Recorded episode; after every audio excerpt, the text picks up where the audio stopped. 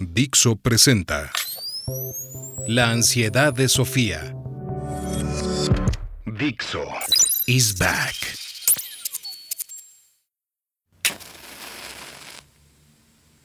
Hola, soy Sofía otra vez. Ya sabes, esa sapiens que se hace preguntas y ansía respuestas y... Espera, se supone que para hacerse preguntas y ansiar respuestas y buscar la verdad y el sentido y tener conocimiento o sabiduría y esas cosas que significa mi nombre, pues hace falta inteligencia, ¿no? Vamos, aunque sea una poquita, digo yo. Y como en esta temporada nos estamos preguntando si existirán inteligencias extraterrestres, lo primero, tendríamos que mirar a ver qué es exactamente la inteligencia. ¿Y dónde se mira lo que significan las palabras? Pues en los diccionarios, claro. Así que me voy al diccionario de la lengua española que hacen nuestras academias de la lengua. Última edición y buscamos inteligencia. Le damos a consultar. ¡Wow! ¡Cuántas acepciones! Veamos. Capacidad de entender o comprender. Sí, bueno, esto ya lo sabíamos, ¿no? Sigamos. Capacidad de resolver problemas. Ah, sí, más o menos todo el mundo es más o menos capaz de resolver problemas, aunque a veces sea peor el remedio que la enfermedad y otros tienen cada ideita que... En fin. Ok, luego. Conocimiento, comprensión, acto de entender. Vale, esto es como la primera, pero en acto. Sentido en que se puede tomar una proposición, un dicho o una expresión. Mm, no sé, sigamos. Habilidad, destreza y experiencia. Bueno, supongo que esto forma parte de la inteligencia, sí. Trato y correspondencia secreta de dos o más personas o naciones entre sí. No, esto es otro significado de inteligencia. Sustancia puramente espiritual. ¿Qué rayos? Y bueno, luego aquí abajo sale inteligencia emocional, que según Daniel Goleman es la capacidad de percibir y controlar los propios sentimientos y saber interpretar los de los demás. Sí, ok, pero también, o sea, sí, todo esto es inteligencia, ¿no?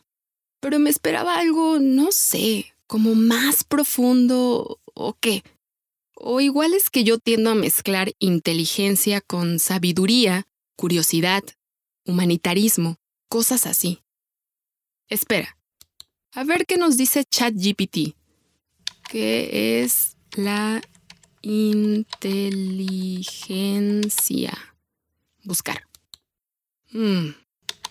La inteligencia es una capacidad mental general que nos permite aprender, razonar, resolver problemas, adaptarnos a nuevas situaciones y pensar abstractamente. Bueno, esto es básicamente lo mismo, solo que amplía un poco el concepto.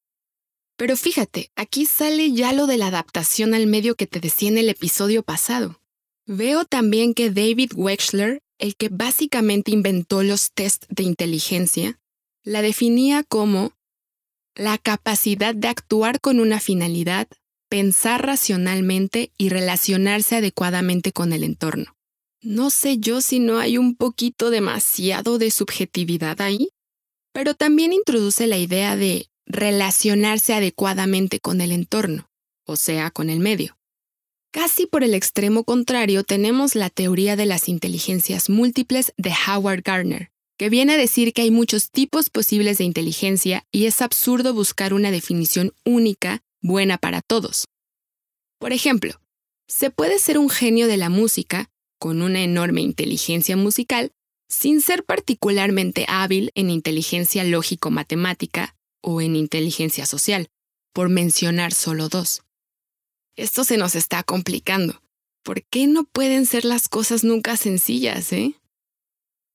Y si me voy a buscarlo en la Wikipedia, pone, te lo leo. La inteligencia se ha definido de muchas maneras, incluyendo la capacidad de lógica, comprensión, autoconciencia, aprendizaje, conocimiento emocional, razonamiento, planificación, creatividad, pensamiento crítico y resolución de problemas. En términos más generales, se puede describir como la capacidad de percibir o inferir información y retenerla como conocimiento para aplicarlo a comportamientos adaptativos dentro de un entorno o contexto. Que no está mal, pero es más o menos lo mismo que ya habíamos visto así englobándolo todo. Hmm. Ok, intentémoslo de otro modo. Vamos a ver lo que no es la inteligencia. Como es bien sabido, pero debería saberse más, la inteligencia no es cultura, en el sentido de conocimiento memorizado. Hasta principios del siglo XX, más de la mitad de la población de muchos países ni siquiera sabía leer o escribir.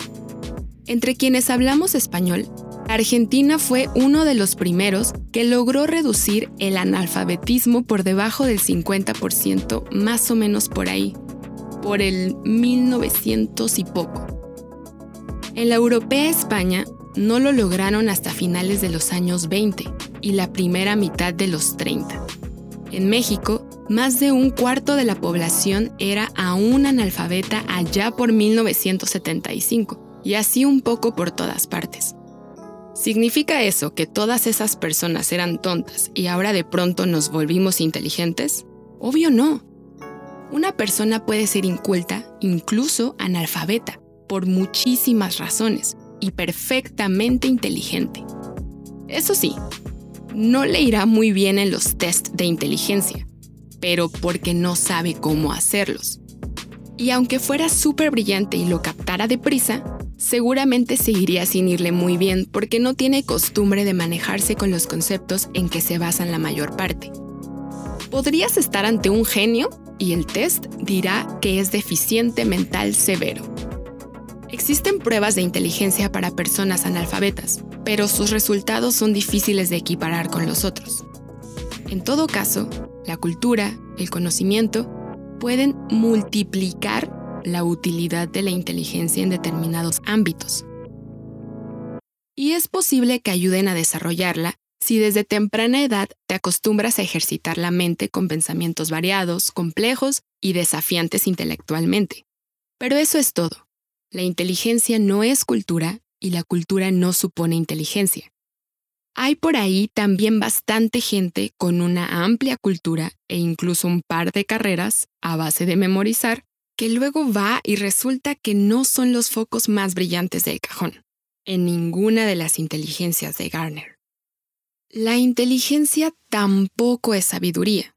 De nuevo, la sabiduría está relacionada con el conocimiento, con la moral de cada tiempo y lugar o con una conducta prudente en la vida o en los negocios, según el diccionario de nuestras academias.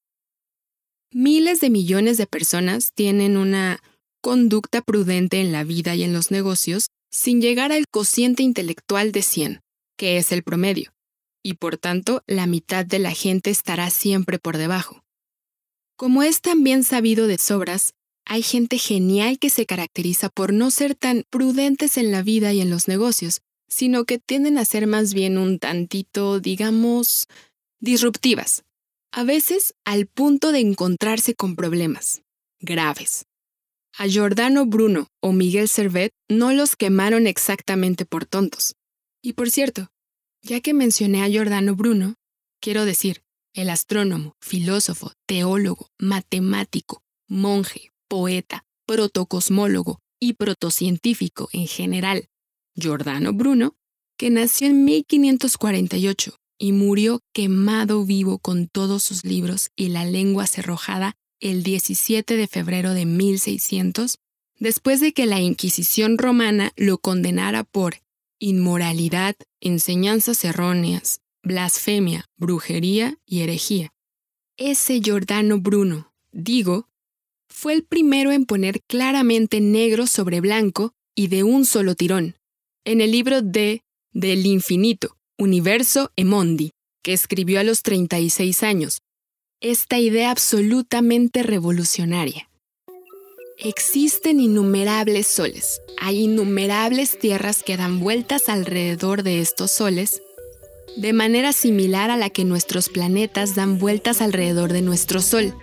Hay seres vivientes que habitan estos mundos. ¡Yeah! Y no, no lo quemaron exactamente por eso.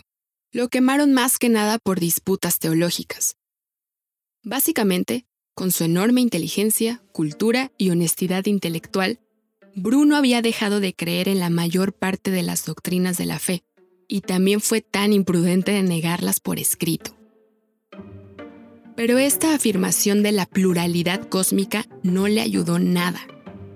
Bastante lío se preparaba ya con la revolución copernicana como para andar ahora sugiriendo ya no solo que la creación implicó a más de una tierra, sino que la salvación pudo darse en tan solo en un mundo o mediante un montón de Jesucristos extraterrestres. Traigo a Giordano para recentrarnos. Ya hemos visto suficiente que la definición de inteligencia es, como poco, una cuestión abierta. Retomaremos este asunto más adelante pero ahora vamos a utilizar aquí una visión instrumentalista. Estamos hablando de probabilidades de vida extraterrestre, de inteligencias extraterrestres y de contacto.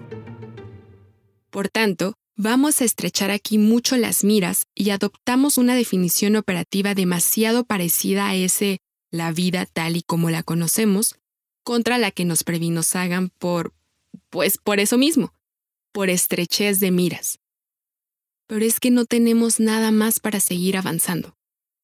Mi definición de vida inteligente para esta temporada va a ser una inteligencia que haga cosas análogas a las que hace la humana, al punto de poder contactar o comunicarnos de algún modo, si es que nos llegamos a encontrar por ahí. Ya, ya, ya te dije en el episodio anterior que hablaremos de lo de Hawking y lo del bosque oscuro y todo eso pero primero sentemos las bases mínimas, ¿vale? Una inteligencia así puede ser muy, muy distinta a la nuestra, pero compartirá algunos de los elementos esenciales que mencionamos antes.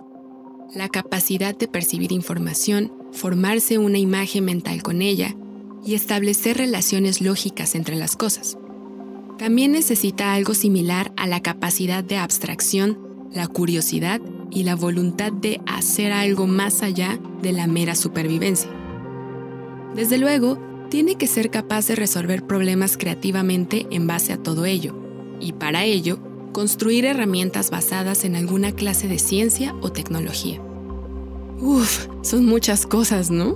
Pues sí, pero como te adelanté en el episodio anterior, yo diría que ese tipo de inteligencia supone una ventaja evolutiva fabulosa. Para la humanidad lo ha sido y es, desde luego. Nos ha permitido sobreponernos a todo, convertir a nuestros depredadores físicamente mucho más grandes y fuertes o peligrosos en atracciones de eso lógico. Ocupar el mundo entero como quien dice y adaptarnos tan, tan bien al medio que, a partir de cierto momento, comenzamos a adaptar el medio a nuestras necesidades. A veces destruyéndolo, a veces explotándolo, a veces aprovechando, a veces creándonos nuestras propias burbujas de supervivencia en entornos imposiblemente hostiles. Submarinos, bases antárticas, naves espaciales o un simple avión, por ejemplo. La cabina presurizada de cualquier reactor comercial moderno nos permite viajar a gustito y viendo series por unas regiones del aire tan tenues y frías que, si no, nos despacharían en cinco minutos o así. Es como si por encima de la evolución natural hubiéramos construido una gran estructura de evolución artificial que nos protege de todo mal. Bueno, de todo, todo no, obvio, pero sí de mucho, de millones de cosas que hacen que otras especies perezcan e incluso se extingan mientras tú estás aquí escuchando podcast. Es más, voy a decirte una cosa bastante polémica. Puede ser que la humanidad hayamos llegado para quedarnos, que nada nos puede extinguir ya, nada natural, al menos. Supervolcanes, impactos de meteoritos, catástrofes climáticas o ecológicas, supernovas cercanas, imagina lo que quieras. Pero en todos esos casos, justamente porque sabemos y podemos hacernos burbujas de supervivencia en entornos totalmente hostiles para la vida, pues lo más lógico es que seamos los últimos en caer. Al menos una parte de nosotras y nosotros, gente elegida, si quieres, pero no veo cómo la humanidad en su conjunto podría desaparecer por la vía natural. Nada de lo que ha ocurrido en este planeta durante los últimos 3.500 millones de años o así podría lograrlo.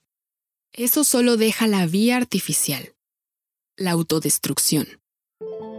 Quizá nos autodestruyamos algún día con medios ahora inimaginables. Porque una guerra termonuclear total no basta, ni aunque hubiera 10 veces más armas nucleares de las que hay, más que en lo peor de la anterior Guerra Fría. Pero la verdad, no parece que eso tenga mucho sentido. No hay guerras porque sí. Las guerras y otros grandes conflictos son siempre por algo.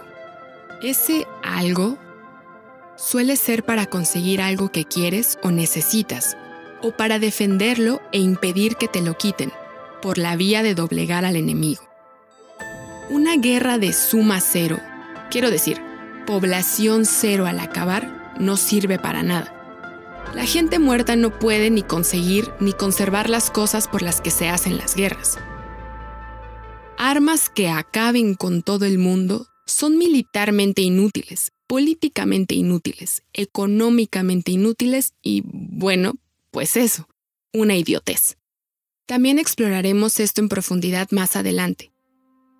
Porque a diferencia de los peores terrores de los años 60-80 del siglo pasado, no es inmediatamente obvio que las civilizaciones inteligentes tengamos un periodo de vida limitado. No por extinción natural, sino más bien lo contrario, como hemos visto, y por fuerza, pues eso no hace sentido. Incluso los poderosos más malvados, al final del día, quieren una vejez tranquila y ver crecer a sus nietos. Al mismo tiempo, esa extrema adaptación del medio a nuestras necesidades podría estar ralentizando la evolución humana, justamente porque ya quedan pocas cosas a las que tengamos que adaptarnos obligatoriamente. Personas que antes de la civilización apenas habrían tenido alguna oportunidad de sobrevivir a la infancia, gente con enfermedades, malformaciones o taras gravísimas, pues antes simplemente se morían mientras que ahora se les cuida y se les alarga la vida hasta donde sea posible. ¿Sofía? Ok, ya, ya, estoy adelantándome mucho. Bueno, pero como te digo, hablaremos en profundidad de estas cosas más adelante porque son de mucha injundia para nuestro futuro y el de quienes vendrán detrás. Entonces, volvamos al hilo. Quedamos en que había dos grandes saltos en el vacío para que esa vida simple, que parece bastante probable, pueda estar ahora aquí dándole al podcast. Uno, la vida compleja, y dos, la inteligencia. Como ya te conté en el episodio pasado, juega a favor que al menos en este planeta la vida apareció muy pronto con lo que ha tenido mucho tiempo para desarrollarse y evolucionar. De hecho, si recuerdas, hemos encontrado meteoritos que se formaron con el sistema solar o antes, que contienen miles de moléculas prebióticas y alguna ya directamente biológica, como el uracilo del ARN. E incluso tenemos un meteorito, el Murchison, que podría venir de otro sistema solar donde también se formó con abundante agua y esos compuestos a falta de confirmar su edad. En general, bastante gente que entiende de estos asuntos acepta que posiblemente la vida simple, tal y como la conocemos o parecida, sea más o menos común en el universo. Total, no necesita tan gran cosa para surgir con tiempo suficiente por simple prueba y error siempre que se den esas condiciones mínimas que te he contado. Tampoco es de locos proponer que la vida podría ser una fuerza de la naturaleza que acecha con la formación de sistemas solares más o menos como el nuestro. Que ciertas formas de materia tienden a la vida igual que otras tienden a formar cristales. Que los mismos procesos físico-químicos que forman a los sistemas solares podrían hacer que la vida básica venga de serie en una especie de incontables cubitos de Nor listos para cocinar. todo eso podría ser fácilmente y más. Pero la vida compleja y la inteligencia, eso ya son palabras mayores, otro asunto totalmente distinto en otra liga muy diferente. Y sin embargo, la vida compleja evolucionó en la Tierra por lo menos 25 veces, y puede que muchas más que no hayan quedado en el registro fósil. Muchas no agarraron. Por ejemplo, te hablé de los gaboniontes pluricelulares, aquellos del actual Gabón que aparecieron hace unos 2.100 millones de años. Se desarrollaron, evolucionaron y radiaron hasta dar lugar a unas 250 especies distintas.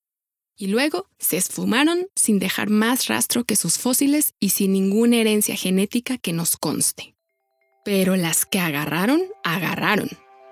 Por ejemplo, la que dio lugar a los metazoos, o sea, tú y yo y el resto de animales. Nuestro linaje pluricelular no está claro todavía, pero seguramente partió de los protozoos unicelulares, quizá de unos ciertos proterospongia que ya acumulan varias células con alguna diferenciación entre ellas, o de las aún más básicas, tortas de células arrejuntadas que se llaman placozoos o cosas así. Lo mismo ocurrió con los hongos, las plantas y las eubacterias, muchas veces y sigue ocurriendo con otros seres unicelulares que tientan las aguas de la pluricelularidad de la vida compleja. A diferencia del nuestro, el linaje pluricelular de las plantas se conoce mucho mejor y ese sabemos que agarró varias veces.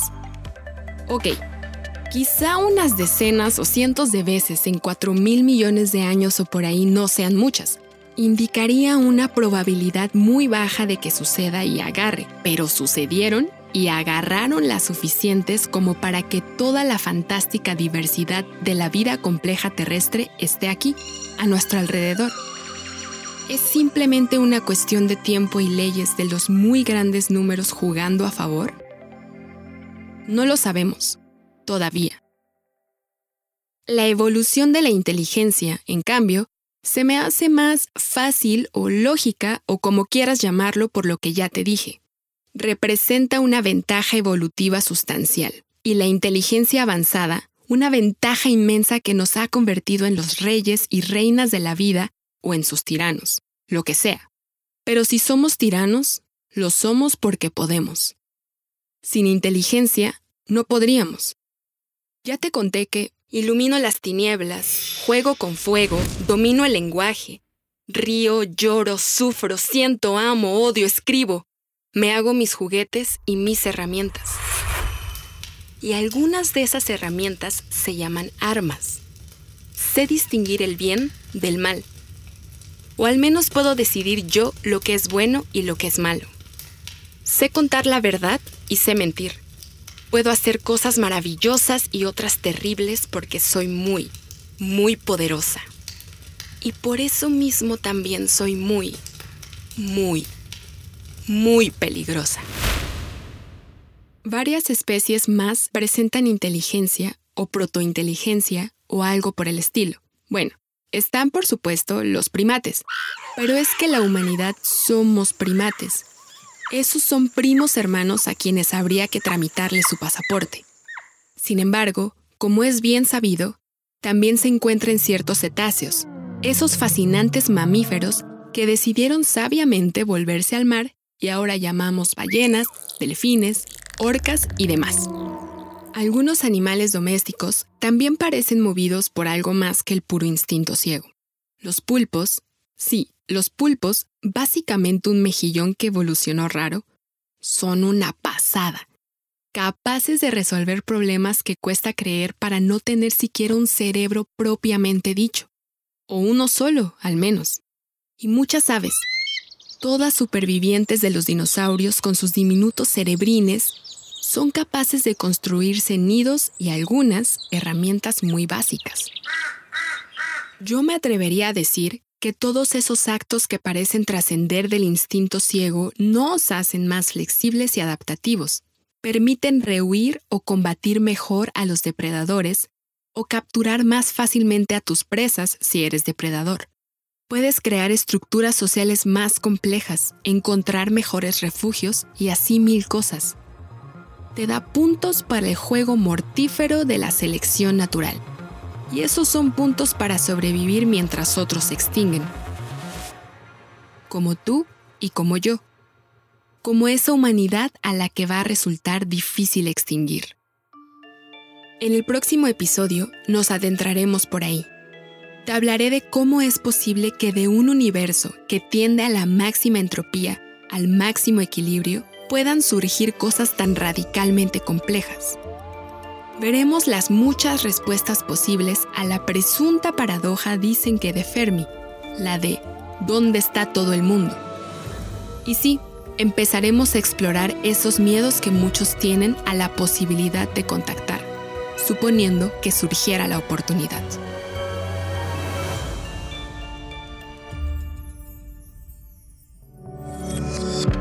Dixo is back.